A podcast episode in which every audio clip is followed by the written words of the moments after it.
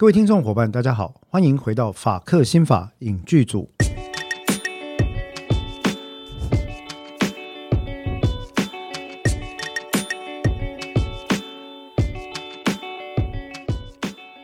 Hello，各位伙伴，大家好，我是法克新法影剧组的主持人黄志豪律师。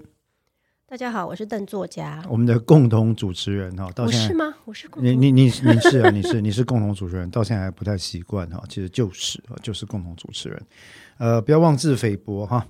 好，那今天呢，呃，我们一样回到法克新法影剧组呢，我必须要讲哦，嗯、呃，看法律剧其实对我来讲呢，是一个相当大的疗愈，嗯，它很具有疗愈作用。我很多同行会说哈，哎啊，你整天就在做这个，你的人生就是一部法律剧哦，like it or not，你的人生就是一部法律剧。你回到家还要看这种东西，你不会觉得烦，不会觉得累吗？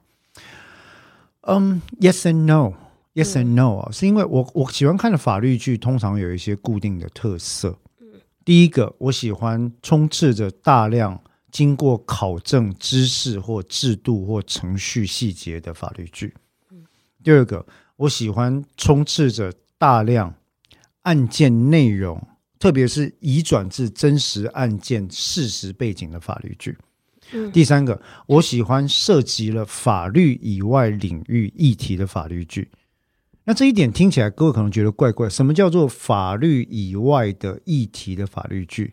每一个案件其实它都是一个怎么讲？别人的人生，Exactly。对，那那个人生不见得是跟对他的结论都是可能是犯罪或者是违法，但是在那个行动之前，他是如何走到这个行动？非常正确。我我想邓作家完全讲出了我的心声啊。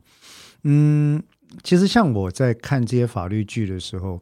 心理常会有一个概念，就是说我能不能去找到一些认同，或者是疗愈，甚至有时候我会主动想要去搜寻，说，例如说我在案件上遇到挫折，我会主动的想要搜寻，说我到底是为什么干这一行，或者是为什么我跟当事人这么难沟通，被告是怎么形成的？嗯，那其实有很多剧，我觉得在这些精美的制作之下。他所想要带领你去认识、去探讨的是一些激进于文学甚至是哲学的的讨论方向。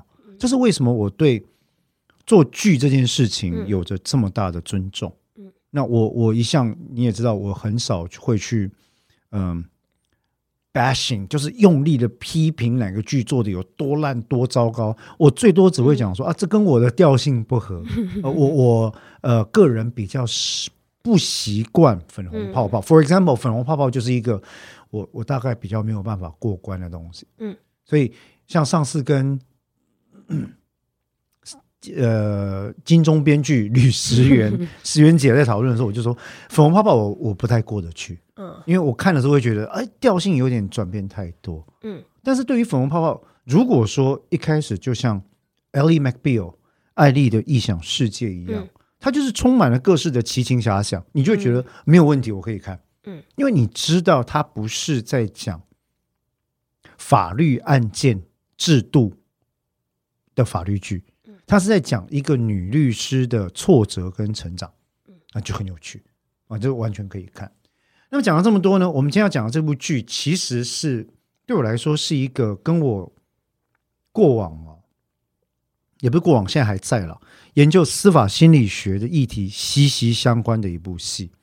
那事实上来讲，也可以说在我们司法心理学脑科学界近十年来研究的话题里面，这部剧所讲到的话题哦，在真实的法庭上被拿出来讨论。所以它是真实的案件，取材自我。背景取材自一段真实的报道。哎，我们是不是还没讲剧名啊？还没有啊，但是 there's a suspense，right？这就是悬疑所在。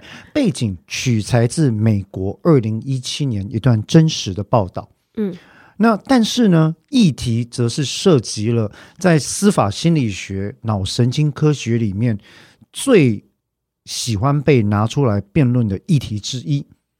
这个议题就是有所谓的。天生坏胚子，嗯，或者是杀人基因这种东西吗？嗯，那么二零一七年的这一篇报道其实是一个蛮特别的故事。他在讲什么呢？那是一个新闻的报道。他说：“哈，有一个一家三代，嗯，祖父是一个被定罪、恶名昭彰的杀人犯。嗯，那么这个祖父的杀人犯的身份，其实很多时候跟这一系的血脉息息相关。”要发现这一系里面啊，不乏犯罪之人，嗯、很多啊。嗯、那祖父呃被定罪杀人犯不奇怪，很多人这样想嘛。嗯、啊，你们这样子不奇怪啊。嗯、可是呢，爸爸是非常优秀的杰出警官。嗯。那到了儿子呢？祖父、爸爸、儿子到第三代呢？嗯、儿子却因为某个疑似涉入的案件，嗯而变成犯罪嫌疑人。嗯。所以那个时候，他们就开始讨论，拿这个案子来讨论一件事，就是说，哎，杀人基因这种事情是存在的吗？所以定罪的罪犯祖父，呃，执法的爸爸跟嫌犯儿子，这是一个真实的，这是一个真实的背景背景啊，这是一个真实的背景。另外一个真实的背景是一个非常有名的美国脑神经心理学家，嗯，叫 James Fallon，嗯，啊。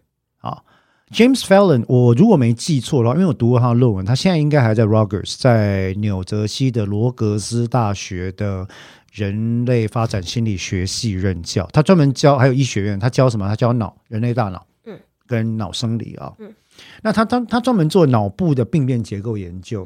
有一段时间，他做一个议题是什么呢？诶，他想要研究 psychopath。嗯。我们叫精神病质，我就不好意思，我不使用精神变态这个讲法。嗯，精神病质，psycho 是心嘛，哈、嗯、，path pathos 是希腊文字根，指的是有病，嗯，或者异常，所以我叫它精神病质啊，是我们临床上一个比较中性的讲法。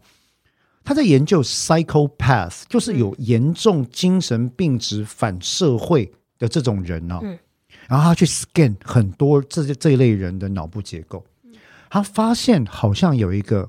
类似病变的 pattern，嗯一个模式存在。戏剧性的是呢，某一天，他发现自己的桌上这些脑部扫描的图多了一张。嗯，而这张图呢，跟其他的图也呈现了一样的脑部结构相似之处。嗯，换句话说，这张图的主人应该照这样推论，也是个 psychopath 咯。嗯，对不对？嗯。可是后来呢，在一阵大呼小叫、惊慌失措之下。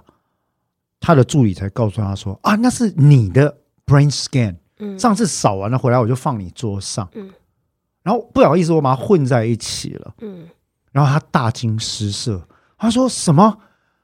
我作为一个著作等身、开了三家公司、获奖、收入稳定、学术地位崇高的脑神经科学教授。”我居然有跟 psychopath 一样的脑部病变吗？脑部结构吗？嗯，那问题来了，我为什么没有变成杀人犯？嗯，或者是精神病质？我们所谓心理变态？嗯，什么汉尼拔博士之类的啊？显然他智力够，对不对？显然他有一定的社交功能，但他心里的那个。冷酷、疯狂跟暴力去哪里了？嗯，那在这两个议题之下，就要引到我们今天讲的这部剧了。好，剧名终于要来了。邓作家，You can do the honor。我们今天讲的是什么剧呢？捍卫雅各。Defending Jacob 是捍卫雅各啊、哦，在那个 Apple TV 上面有吗？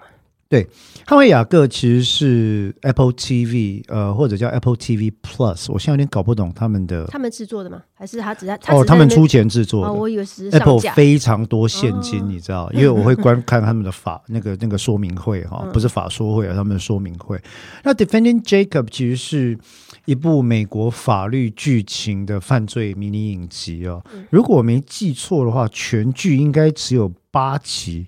八集对，哎，我记得是八集，一集六十分钟，很长，在美剧算比较长的哈。嗯、那其实呢，这部《Defending Jacob》捍卫雅各呢，它是根据一位著名作家叫 William Landy，呃，威廉兰迪的这个同名小说，嗯、也就是《Defending Jacob》，台湾有在卖，我、嗯、我们有译成中文在卖哈啊，所改编的。那这个剧集呢，当时就是一堆人，他们就是包括呃，大家在台湾应该很熟悉的美国队长的饰演者 Chris Evans，嗯，他看到这个小说，他觉得哇，我我我想拍这个故事，嗯，所以他自己也当制作人，也去找了编剧团队，然后去跟 Apple pitch，去去去提这个案，提了之后就觉得说好，然后资金进来，编导团队进来，呃呃，然后 Evans 自己演，嗯嗯。他愿意来演啊，Chris Evans 他演这个角色，然后呃，直接 Apple 进来制作，嗯嗯。那我必须坦白讲了，Apple 制作的戏哦，嗯，近几年我我其实会试着去看，但是他们的戏有些剧我总看起来觉得有一点点的没那么好看。Defending Jacob 是例外，嗯，嗯，另外一部大例外是 Slow Horses，这也是他们制作还只是上架？我要查一下，我不确定，我不敢乱讲。但是听说，我记得是 Apple Plus、Apple TV Plus 丢钱进去，是因为 Slow Horses 在第一季获得了巨大的回响之后，他一次丢钱买了两季。那是因为你喜欢那个英式讲话。的 no no no no，英式机车，英式机车台词。不不不，不是不是只有 Gary Oldman，不是因为里面主角是 Gary Oldman 带领，那他的讲话也很机车，带领一群 losers，也是有英式，因为他背景是英式，我知道，对对，他是 MI MI6，英国人真的很适合讲这种很机车的台词。但无论如何，重点是那个剧好看啊，那个剧好看，好看很重要，我们一直在强调这件事情。对，那所以。呃，Apple TV 这一次《Defending Jacob》，我认为算是一个呃水准以上的作品，相当不错。然后我们刚刚一开始开场讲那两个议题，我觉得他也呈现的很好。对，然后讲到这个男主角就是美国队长嘛，美国队长演的 Chris Evans，对，他在里面难得的让我觉得他的怎么讲？他同时展现一种特质，就是正邪交织吗？没有到邪，应该说强悍跟脆弱。哦、oh，good，good，good，我喜欢你的讲法，对，对我同意。他同时具备了这两种特质。邓作说他喜欢同时具备强悍跟脆弱的特质，但是脸要，但是脸要是美国，身材也是好吗？哦，oh, 你这样很政治不正确啊！像我们这种中年大叔是怎样？就是有强悍脆弱，有有，但是没有脸 也没有身材。好，哎，不，anyway 啊，这我们开玩笑啦。反正你知道，podcast 就是这样哦。但是这个，我想某程度也揭露了邓作家心里真正的想法，或者是择偶的一个概念哈。But anyway，回到这部剧哦，呃，一开始，嗯，它不会有第二季了。目前没有，是因为它就是，嗯嗯，它它就是一个故事啊。对。但是拍八集，以它的进展来讲，我认为其实相当忠实的呈现了原作要呈现的主题。嗯。除了结局有点不一样。嗯，他有改，他有改啊，他有改。那那个改，我认为，我认为比较起原作电视剧的改编，让我个人能够更加的 enjoy，嗯，这个剧要呈现的主题，嗯，那就是，其实我认为这部剧在讲两个事情了。当然，第一个议题是我们刚刚讨论到的，嗯，到底有没有杀人基因或坏基因这件事？嗯，如果有的话，是不是表示你的人生不可能扭转或改变？嗯。好，因为在精神病理学上，我受过精神病理学训练，在精神病理学上，确实基因这件事情，它会某程度造成你的呃精神病症或障碍是否发作的风险因子之一。嗯，但是你也听到我讲了，之一，嗯，它不是全部。啊，所以到底这个精神病症对于一个人行为，特别是我们所谓的反社会行为，包括暴力、欠缺同理心、冷酷残暴的行为、违反规范，呃，然后性方面的偏差行为，到底有多少影响？它有多少加工的作用？这真的是非常不容易的一个话题。因为哈。我觉得接下来可能要稍微一个防雷警示，因为在讲这部剧，你很难不提到剧情。OK，Spoiler alert。没有，所以我我会尽量尽量不要提到。但是如果有些有时候讲到剧情的话，可能是不是要需要先提醒一下。没有啊，暴雷就爆，反正 暴雷之前我们会尽量讲。但是各位，当你来听法克新发言剧组的时候，就怀着一个要被暴雷的这个心情来好吗？这样比较不会有太多的怨怼。好，来，请讲，请报来。没有没有，因为、啊、不是啊，不是要报，不是，就是说，因为我们一直讲到他的讲的背景嘛，就是关于小孩子他自己的儿子。好，他改他对他改编自小说小哎不是他小说小说。应该说，他小说从真实案件取材。那真实案件是警官嘛？那个爸爸是警官。Yeah. 在剧里面是检察官。检察官，对，检察官，也就是 Chris Evans 演演的那个角色。对，那他呃，这个家庭的设定就是，他们这对父母是中上阶级的人，中产嘛，中上阶级。Yeah, yeah, pretty good。对。呃，老公是这个郡的检察官嘛？嗯，助理检察官嘛，已经是快要升，应该是 number two 了。嗯，哦，他是最有力的一个，就是公诉公诉检察官，嗯，那很有希望再往上爬，嗯。那老婆是某个儿童 child service 机构的慈善机构的主管，大主管。嗯，嗯，也就是说，他们的呃，像我们刚刚讲说，如果有这样子的。生理基因的话，那会不会是因为环境造成的触触发了他的这个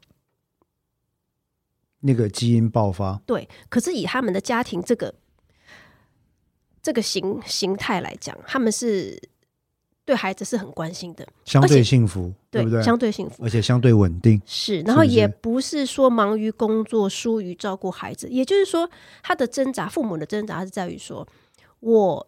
认为我非常了解我的孩子，我也觉得我的孩子什么事都会跟我讲。但你真的了解吗？对，然后他他们是会跟小孩聊天的那种父母，也不是说太忙或冷漠，或我只会盯他的作息跟功功课不聊天的，也不是，也是，也就是说，在你做了你所有你认为父母可以提供的物质条件、精神支持之下。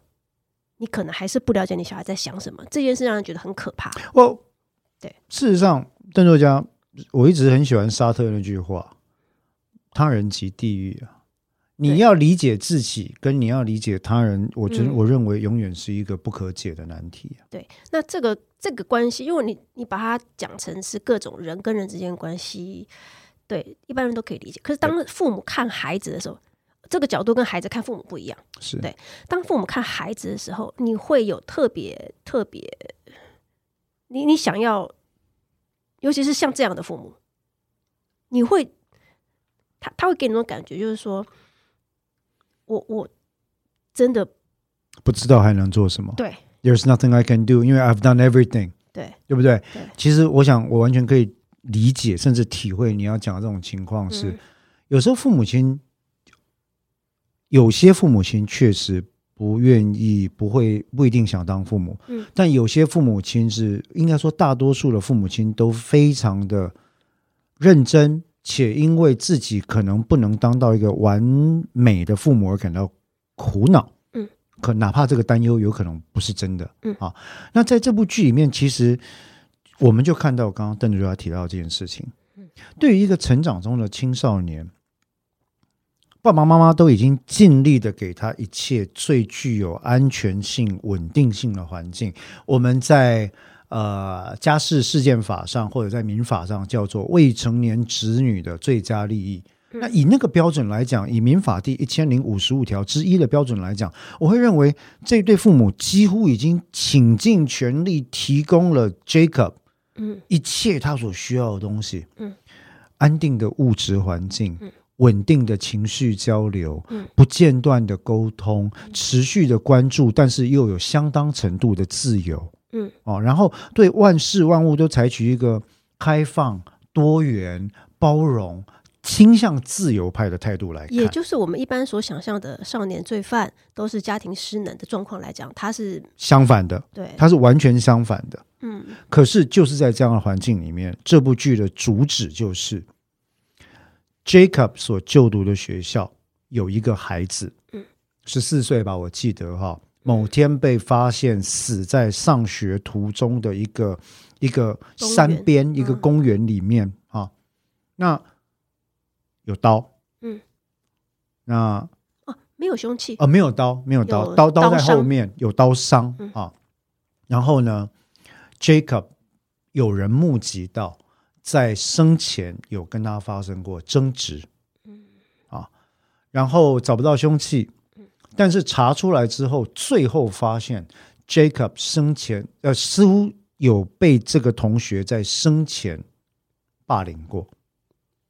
然后随着剧情进展，小男孩是霸凌受害者，Jacob 是霸凌受害者。啊、嗯，那随着剧情进展，你就会发现到说，哎，越来越多的情境证据，嗯，circumstantial evidence。什么叫情境证据呢？嗯、对于证明犯罪事实没有直接证明作用，嗯，但是有增加叠加。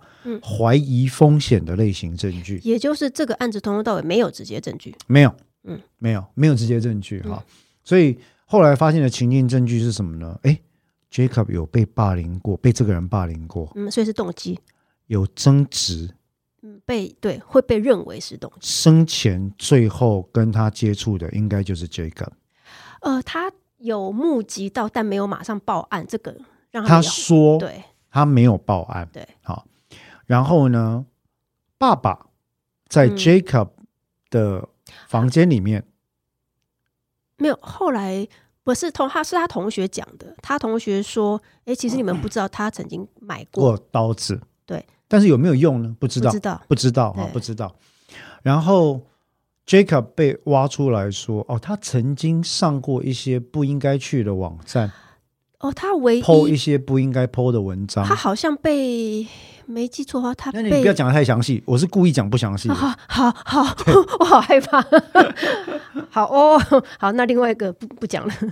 所以其其实这些都是情境证据，就是你在堆叠说，哎、嗯，这个人好像有可能不是我们所想象那么天真无邪的十四岁青少年，甚至随着他妈妈对这个孩子越来越出现的这种，我好像真的不知道你是谁耶。我养了你，生养你十四年，我好像真的不知道你是谁。你怎么可能去过这种网站？嗯，这怎么可能会是你写的文章？嗯，为什么你被霸凌都没有跟我讲？嗯，然后你怎么会有自己的人生？我是我不知道的那一面。你在家里的这个呈现出来完全不一样，所以他妈妈对他越来越多的怀疑。那我觉得那个那个妈妈的角色把他设计的有一点神经质。天生有一点神经质的特色在里面，瘦啊，黑眼圈，深陷的眼眶，然后越来越多那种质问，然后焦虑跟崩溃，选择要不要相信自己的小孩。随着他们接触律师跟精神专科医师，那个基因研究学家，他越来越多的问题开始不断的在攻击她老公跟她的家里，因为她没有。发现，因为他他先生没有跟他讲他爸爸的事情，他也就是他祖父的事情。对对啊、哦，那后来当然就是都是都出来了这样子。对，那我觉得这个中间有个情绪叫做自责，就是妈妈的自责。他我记得他里面有一集有讲到说，嗯，他说他会不断的去想说，是不是我疏忽了什么？这一切是不是我的错？也就是说，我是不是无意间忽略了一些？在育儿过程中忽略一些小细节，然后让孩子变成这样。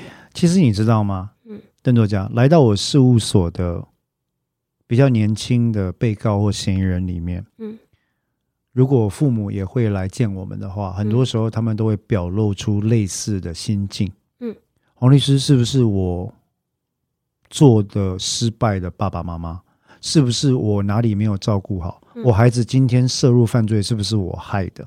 其实有蛮多的父母会表露出这种情绪，对，所以他妈妈呈现出来的焦虑，我觉得并不是在很大的来源，我觉得是一种自责，因为他他不断强调说他他爱孩子，但是他不知道自己在哪一步没有做到。哦，事实上是你永远不可能知道你到底哪里没有做好，因为有些时候我必须坦白讲。青少年在历经成长发展跟各种身心挑战的这个荷尔蒙风暴的时期，嗯，他同时也是在精神障碍跟疾病上，最 vulnerable，面对各种挑战最脆弱的时期。所以我常讲，从女性可能更早，从十一岁开始；男性要稍晚，从从十三岁开始，一直到十六七岁这一段是高风险期。如果全家可以呃 hold 在一起，度过了这一段，大概之后就 safe。那如果没有的话，就有很多挑战要面对。这个是生理使然啊，所以那个妈妈当然会这样，但是我觉得她在剧中的反应就有一些变得让整个情况变得越来越难以收尾。嗯，那相对于此，我要讲一讲爸爸的反应，因为我自己是爸爸。嗯，这个检察官在里面哦，其实很有意思哦。从一开始他还主动侦办，可能跟他儿子有关这个案件。他要调查的对象，你有没有发现一开始要调查住在这一区？登录在案的一个性侵前科犯哦，因为儿童性侵前科犯，因为他想都没有想，一开始他就没有想到会可能是同龄人犯的。这第一个，第二个没有证据显示跟同龄人相关，嗯，啊，所以他一定想说杀小孩的一定是有这方面的问题的人嘛，想要往那边去查。那当然，我们说这在心理学上可能也是一个隧道视野，一直到后来被发现有人线报说，哎，这个事情。可能有证据显示跟 Jacob 有某程度的关联性，嗯，他被拔掉，嗯，啊，甚至他被停职吧，我记得是，就是暂时休假，调调离，调离，然后休假，对，哎，那他还是用自己的力量在调查这个事件，所以里面最重要的一句话是说，其实我觉得是后来检察官的爸爸，他叫 Andy Barber 嘛，哈，然后呃，检察官的爸爸对他讲，他说，Andy，你要当一个好爸爸，还是当一个好人，还是当一个好人？你要选择这件事情，啊，那当然里面后来有很多的事情，你也发现哦，发生在 Andy 不认同他的犯罪者父亲之间，嗯，所以他借此呢，呃，也在 Jacob 的教育上付出了加倍的心力。很简单嘛，就是希望自己的孩子不要变成我不想看到了爸爸那样的人，嗯，但后来呢，他还是落入必须要选择的窘境。这个窘境是糟糕，我的意识某层面感觉到，说不定有关。那我该选择相信，还是我该选择全力挖掘真相？如果相信的结果跟真相不一样的话，我在这边问一个问题哈，因为我一直觉得很奇怪，像未成年人的审理啊，是可以公开的吗？譬如说他们的照片跟名字。我、well, 在美国有 trial as adult 的规定哦，就把它当做成人犯。Yeah，在美国各郡或者是各县或者各州，他们的规定不一样，但基本上来讲，呃，十二岁以上的人，像这本案是十四十四岁嘛，哈、嗯，如果涉入的是重大案件的时候，嗯、为了公共利益的必要，法院有权依法裁定本案以成人身份受审。那如果事实事后证明真的不是，可是他的资讯已经完全在在外面了。哇、well，That's quite unfortunate，那就已经出去了。呀 Yeah，嗯，哎，但是基本上来讲，这就是呃法律政策的选择了。嗯，啊，对他们来说，他们可能就觉得说，哦，那这个部分其实是有把它公开的必要性。嗯，对。那所以在这个案子里面，其实当然也带到了其他问题。我们刚刚大概就聊了剧情大纲了嘛，剧情大纲就是。嗯 Jacob 好像涉入了，嗯，是一宗他在校同学死亡案件的关系人，嗯，可是他到底有没有做这件事情呢？嗯，没有人知道，嗯，没有直接证据指出，嗯，可是堆叠的情境证据够不够呢？例如有谣言，嗯，有网络霸凌他的人说，哦，他都有去上一些奇怪网站，然后他有在网站上发表了很暴力的文章，，fantasy，他说。就是幻想的啊，嗯，对不对？写幻想小说、写幻想暴力小说有没有罪啊？应该是没有？那可是临床上写幻想暴力小说，能不能证明你就是个暴力的人呢？邓作家，你认为？嗯，你知道在美国有一派，日本也有啊，嗯，有一派作家专门写呃 slashing novels，嗯，就是专门以。残酷虐杀为主题的的创作作品，我记得我听过一个说法，还还有人支持说，你去写这个反而可以，如果他真的有这样子的欲望的话，对，就是你让他抒发，透过文字抒发，他反而可以减低他在做实际行为的这个风险跟可能性。这是一种说法，但反过来有另外一种说法是，真正有这样做法的人，在犯罪心理学上来讲，是因为他的 urge，嗯，of committing this crime，嗯，it's unstoppable，嗯哼。例如，最近在 Netflix 也非常红的一部剧，嗯，Jeffrey Dahmer，啊，食人魔达莫，嗯，他就会上论坛去做一些非常特殊的邀约。reflect 他对性偏差跟暴力行为的幻想或妄想，嗯，所以到底写作主题涉及极度偏差的暴力残虐跟性的行为这件事，嗯，它是一种治疗手段或抒发手段，像你讲的，嗯，或者是犯罪心理学上的一种迹象，嗯，indicator 之一。非常非常难判断，嗯，很难啊。那本案的 Jacob 就被抓到说啊，他真的有写这个东西，而且都是这样。我跟你讲，里面有一点我看了真的心有戚戚，是什么？你知道吗？嗯、那个证据就像挤牙膏一样，嗯，案子进行到什么地步哦，你才会发现啊，当事人骗我，嗯嗯。啊，当然对于 Andy 来讲更痛苦，因为是儿子骗我，嗯，他。严格来讲没有骗，他只没讲。他是 Come on, this is his case。我们当律师的竭尽所能，都会跟当事人讲的第一句话就是说：你不要骗我，你不要瞒我，因为对你来讲一点好处都没有。不过这边还有个问题，是因为他是未成年人，他其实小孩，他其实是一个把把他想成他就是一个十四岁的国中生小屁孩。OK，好，第一个，呃。邓若夏，我跟你分享啊，其实很多我们看过的少年犯罪事件，在是会涉入少年犯罪事件的人，他都不是天真无邪的，很多时候他是非常世故的，他已经是饱受欺凌跟看尽世道冷暖的人，所以他并不像你讲的，他不知道这个东西能不能讲，而是他主观意识决定这件事我不要讲。哦，我现在是讲的是说哈，我们有时候会回想说，我们在国中的时候做到了一些做了一些。蠢事或一些蠢行为，譬如说，我明明以这个剧来讲好了，他他爸爸跟他妈妈可能会觉得说，你为什么会写这个文章？而且这个写文章的时间点是在案发后哦，Yeah. 对，所以你怎么会出做出这么蠢的行为？那。我要我要讲的是说，有时候我们去回想我们在国中的时候，我们也常常会做一些我们现在看起来回想起来会觉得天哪，我理解，对，我理解这个没有问题，你无法解释，这个没有问题，对对。但是我要讲的是说，关于隐瞒这件事情啊，嗯，呃，隐瞒者的动机往往并不那么的无邪，这是我做了这么多年律师所学到的。我学到了几个教训，第一个教训，当事人说律师，我全部告诉你了，Chances are。有很高的几率，他并没有全全全部告诉你。嗯所以我在教我的学生的时候，我的第一个原则就是，请不要毫无保留的相信当事人。意思不是我的当事人是坏蛋，他可能真的没做，但是他会自己觉得啊，这个不适合讲，这个没有关系，那个讲好了，他会自己去过滤。但这个过滤往往会导到第二个原则，That's when your client screws you up in court，会被爆出。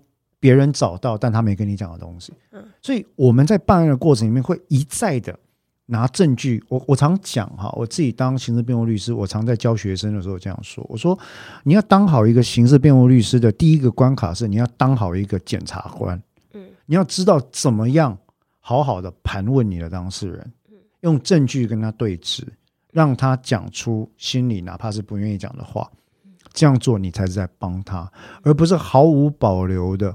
像我们在上一集提到的 defending the guilty 那个 Will 很天真说哦，你一定是无罪的，你说你无罪，你一定无罪，那我要来保护你，我来想一个策略。No，嗯，哦 No，Caroline 的策略才是正确的。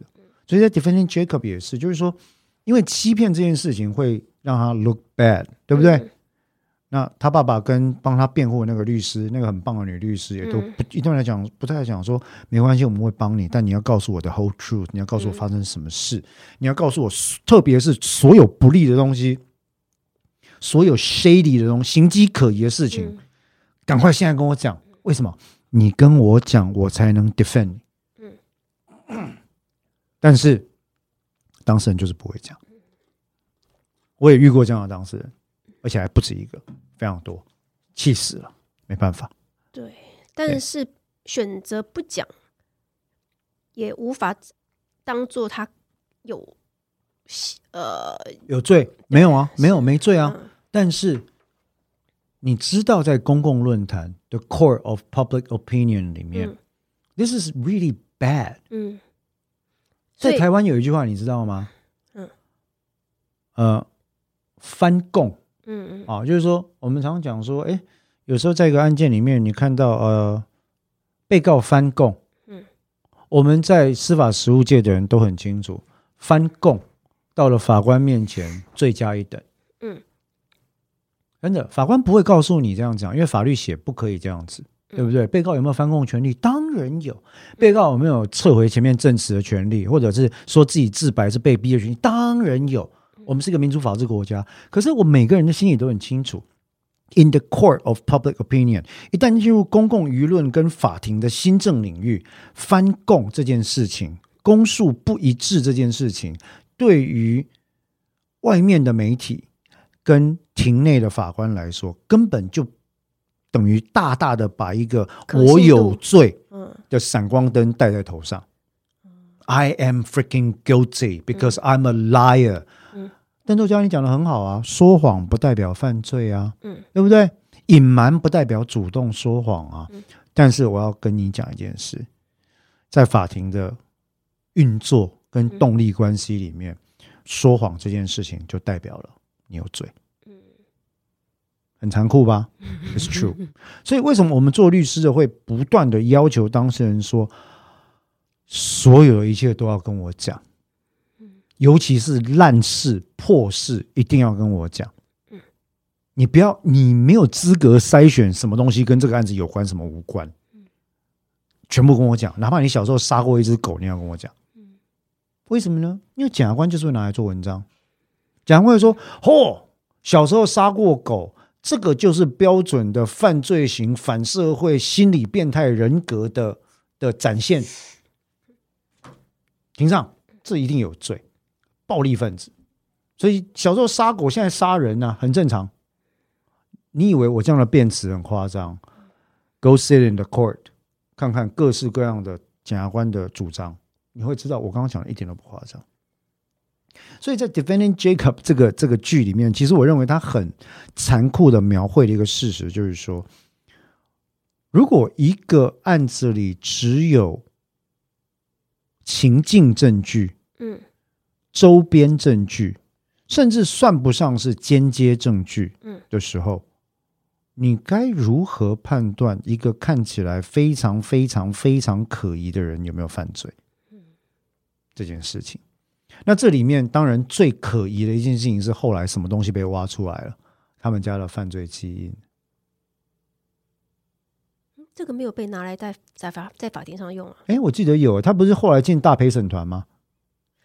大陪审团，可是不是这个案子啊。Grand jury indictment 的时候被挖出来，但是不是这个案子啊？不是他们，不是他儿子这个案子，不是他儿子的案子。但是检察官的策略是，我如果挖出这个东西，我可以做 connection。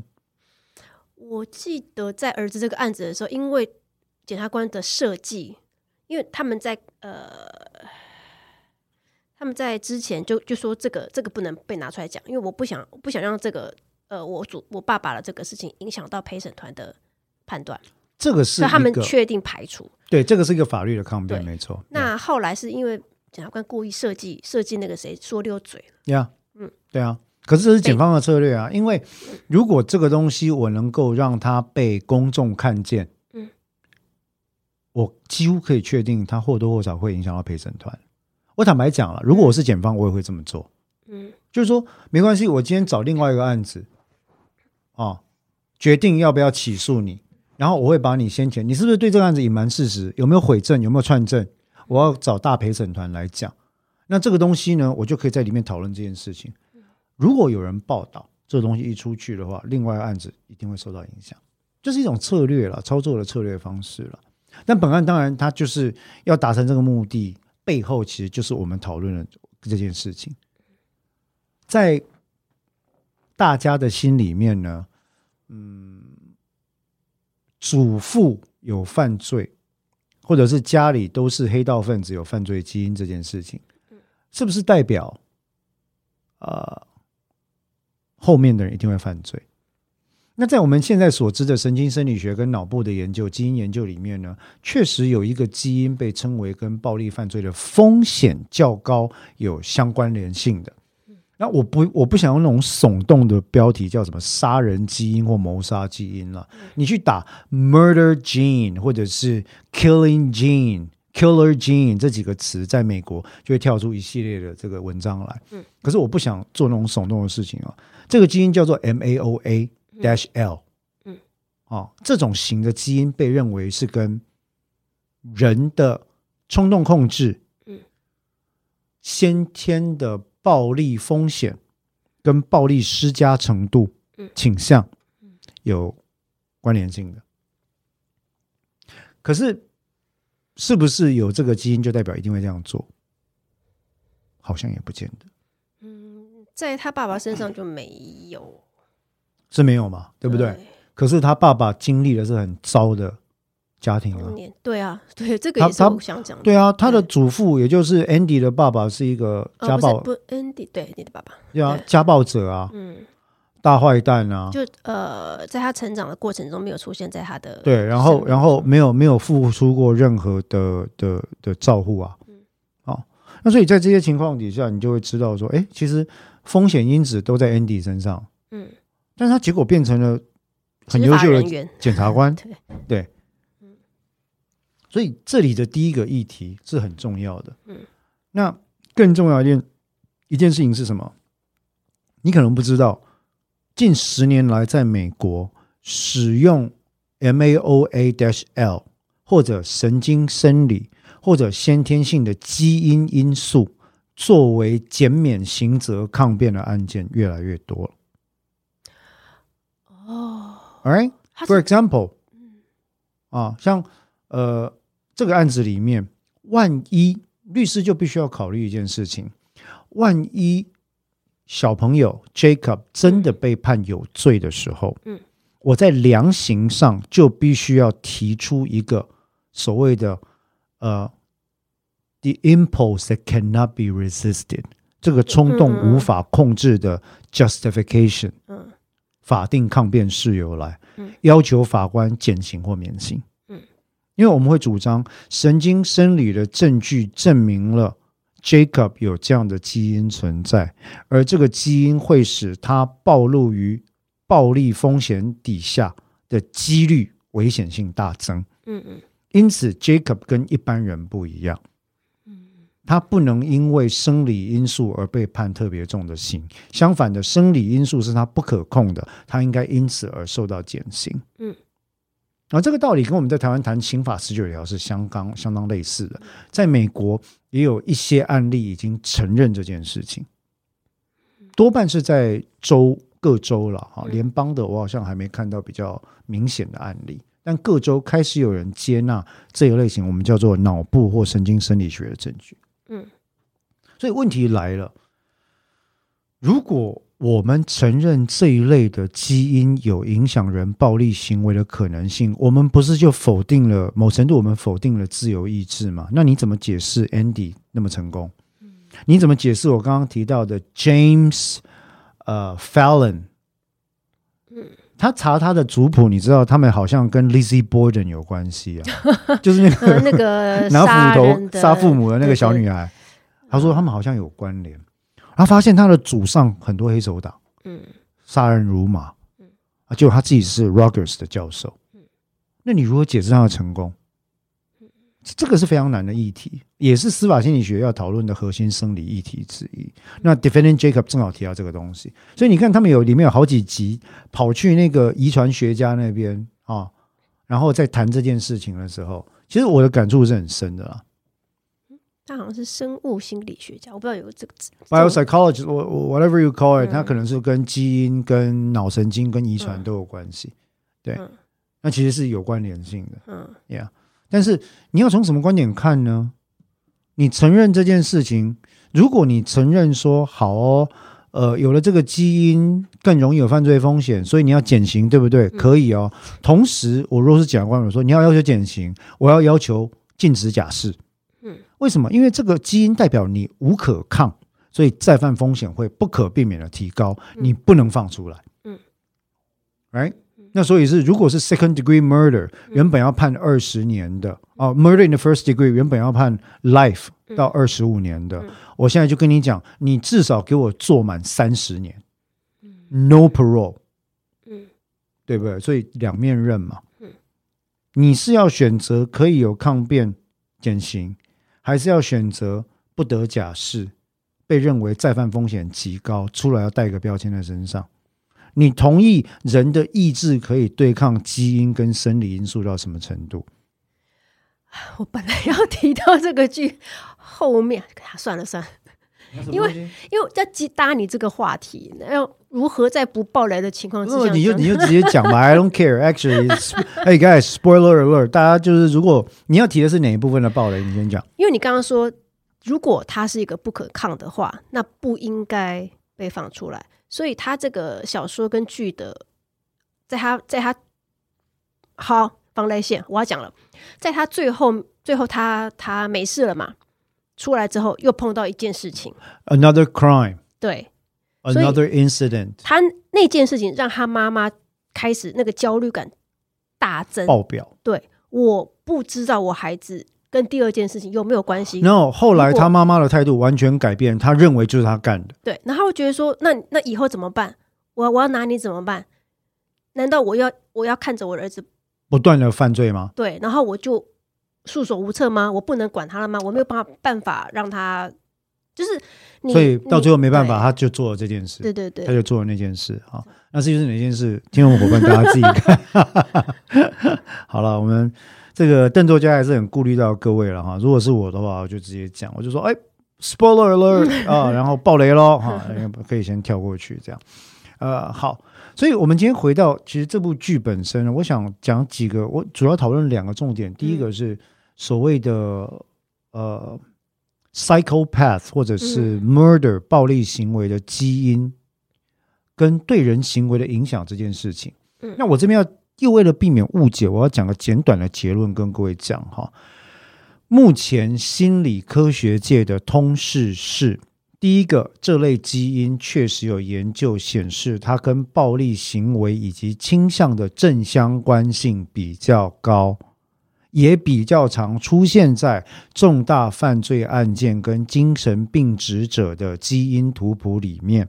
嗯。OK，第一个结论，第二个结论，但是呢，这个几率纯粹只是几率，日后这个人是不是真的会做出暴力行为，基于关联到他环境、原生家庭、自身教育以及自己意志这四大因素，所以并不是有基因就会变成好人或坏人。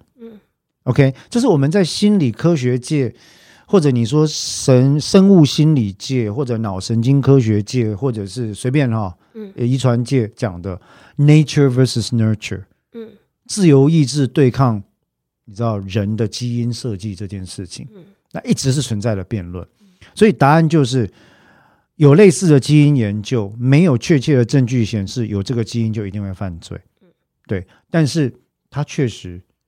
在精第三个是比较不相关的情况，是在我们精神病理学界的研究也指出，但是有一些精神疾病，它的基因跟遗传因子确实会让那些精神疾病的风险增高，例如视觉失调症，例如 ASD 自闭症，呃，类群频谱光呃频谱的这个类群的障碍症等等，它会让。这一类疾病 carry on 在血统里面的风险会增高，但是是不是一定会爆发这个疾病？不一定。嗯，所以请各位不要误会了哈，不要把它变成一个歧视的来源。No，不一定。然后但风险会增高。OK，所以我们讲这些是希望各位可以理解到说，心理科学它是很重要的，但是它是一个以科学为基础的研究，不要像一些。人他很容易拿到随便拿到一个研究，就是说，你看这个就是杀人基因，No，那个不是科学啊，那个是推论，而且是法庭上不能用的推论。当然，另外一个主题就我们刚刚提到的了，为人父母亲最怕的事情就是，你以为你很了解你的小孩，其实并没有。对，对我我最近也在面对这样的恐惧，不是说我我我我非常感恩，因为我的孩子真的是我觉得 super。啊，我非常的爱他们，然后太棒的孩子哦。但是有时候看着他们在生活中面对生活的种种磨练，或者遇到一些挫折，我心里就不自禁的会觉得说：“哎，那我该怎么帮助他们？他们会有什么反应啊？我真的是想不出来啊！我真的是很无力啊！我该怎么办呢？”啊，那连至亲的孩子要理解都是这么的难，更何况在本剧里面他们。面对的是非常难的议题，这个议题就是：如果你的孩子可能是一桩重大犯罪的加害人的时候，你该怎么办？你是要选择像 Jacob 的爸爸一样，相信他，全力的捍卫他的清白，不做他想，还是你要选择像 Jacob 的妈妈一样？开始不断的回想起童年的蛛丝马迹，开始怀疑自己其实跟自己的孩子根本不熟，然后让那个怀疑的毒素渐渐渗入到你的日常思维里面，最后做出一个宁可选择自己相信的真相的决定。嗯，还是你要像 Jacob 的爷爷一样，没有什么好讲的。嗯，不要跟我讲五四三，他是我的孙子。I'll do whatever it takes. I don't care. 我不管他有没有杀人。在我的眼中，有杀人也好，没杀人也罢。他就是不能余生像我这样。我就是不让他进监狱。我管他要做什么事情，合法非法，炸掉地球我都不在乎。他的爷爷是这样，所以你看到三种不同的立场。那这都反映了这里面没有对错啊。我不会因为，其实他跟剧名还蛮蛮扣的啊，就 defending Jacob，每个人用用他自己的方式去保护他。对，defending Jacob，对，你是要相信他，还是要在物理世界保护他，还是要在心理世界把他导正成一个更好的人？嗯，How do you do? How do you defend a kid？嗯，那 this is 就是无限可能嘛，嗯，然后无限的选择的难题嘛，嗯，然后又回到我们提到那个学习佛斯的难题。困境嘛，你做这些事情对小孩真的有用吗？会不会是徒劳无功？因为我们也看过很多例子啊，像我爸爸那个年代，他们就说啊，大人拢无你顾啊，啊，阮得得是大汉啊，啊，拢无变派啊，对不对？大人都没有在顾啊，没有人 care 我们啊，大哥带二弟带三弟啊，然后我们也没有人变坏啊。我经商，我弟弟中医师，大家都很成功啊，嗯，right，这样合理吗？所以。到底父母跟亲子之间的关系是该做什么？我觉得真的是一个亘古的难题啊。那在 Defending Jacob 里面呢，你看到了三种 Defend Jacob 的方式，嗯，没有对错，每一种都很难，每一种好像都有一些道理，但是你该怎么办？我觉得也是这部剧想要呈现的一个重点。嗯，对。邓维嘉对于亲子之间有没有什么见解？我知道你是一个非常称职的母亲，对吧？虽然你看起来像大学生，好难接，就这样。虽然你看起来像研究生，但是听说你是个非常称职的母亲。也还好。讲完这部剧，谁敢承认说哦，我好厉害，我好棒？没有了。不过，不过，我觉得我们讲了倒不是谁厉害谁棒，而是说，如果你这方面有研究，我其实很希望多听你谈一下。亲子之间关系的这些美感，因为我觉得每个人看法都不一样。我相信我们的听众朋友一定有人是，我看了后台统计，你知道有一半以上是女性，那里面有三十岁以上是蛮多的，一定有人是父母。嗯嗯，They probably want to know more，所以你可以 share 这方面的事情。我应该是这样说，就是说，嗯，你要想一件事情，就是你生出来的孩子，他不是你，他是另外一个人。哦，这一点听起来简单，可是我认为对于一般人来讲非常非常难。对，我知道，我承认自我自己也会觉得难嘛，因为你会把它想成自己的延伸嘛，就是我，他是我，我，我，我，我生出来的，我培养出来的，我教出来的，Yeah. 我带出来的。你会把期望放在他身上，你会把它当做自我的延伸，不自觉的。对，但是唯一能做就是你要把他，你要想到他就是另外一个人呀。Yeah. 对呀，我我我非常同意，I couldn't agree more。我非常同意这件事情啊，因为呃，把孩子视为一个独立的人，嗯，是你如何捍卫你孩子的开始。对，他可能会有你看不顺眼的缺点。你会觉得说，哎、欸、啊，我我就不会这样啊。那他，这就是他啊。对，但但是但是他也会有你没有的优点。Exactly，对，Exactly。你可能在帮他担心，可是搞不好他有比你有能力处理这个事情。确实，他可能比你有更高的 EQ 或者是社交能力，就是只是你没看到。对，就是他不会。你可能只看到他，他哎，你怎么不像我的这一面？但他也有不像你的好处。当然了，其实你讲到一个重点，我觉得我真的需要学习这些事情。有时候就是让子弹飞一会儿，不要 不要那么快的跳进去想要帮哎，对，你讲到关键，解释解释啊，不，你你就是不要那么快想要跳进去帮小孩子解决问题。但有时候心里面那个冲动就是说，我来帮你解决，应该不要了啊，应该不要。好，那非常感谢邓作家的分享。我们今天这一集讨论 Defending Jacob 捍卫雅各，讨论的这些主题哦，其实我认为也都是不容易，没有答案的主题。但是这部剧呢，Again，我是非常非常乐意推荐给各位的。那如果 On a scale of one to ten，一到十分的一个尺度上，你会给这个剧几分呢？各方面综合分数。我这样，我每次给分都给一个差不多，我 我都想要给个八左右，八上下。你觉得大概是八？对啊，我认为大概是七点五，哦，probably seven point five 啊。但是我认为，其实我一般来讲，五点五六、五点五六分以上的剧，我都比你多零点五，有没有可能是因为男主角的关系？有，因为美国队长的翘臀的缘故。它里面没有展现翘臀，好吗？里面有。里面有那个啊，亲密戏啊！我忘了。哦，Come on man！你怎么会忘记这回事？你以为我不知道你在想什么吗？没有。哎呀，我们邓作家，哎呦，我们邓作家真是 好。那不好意思，跟刚刚开开玩笑啊。那我们今天讨论到这里，Defending Jacob 也推荐各位可以在 Apple Plus 上面去收视订阅。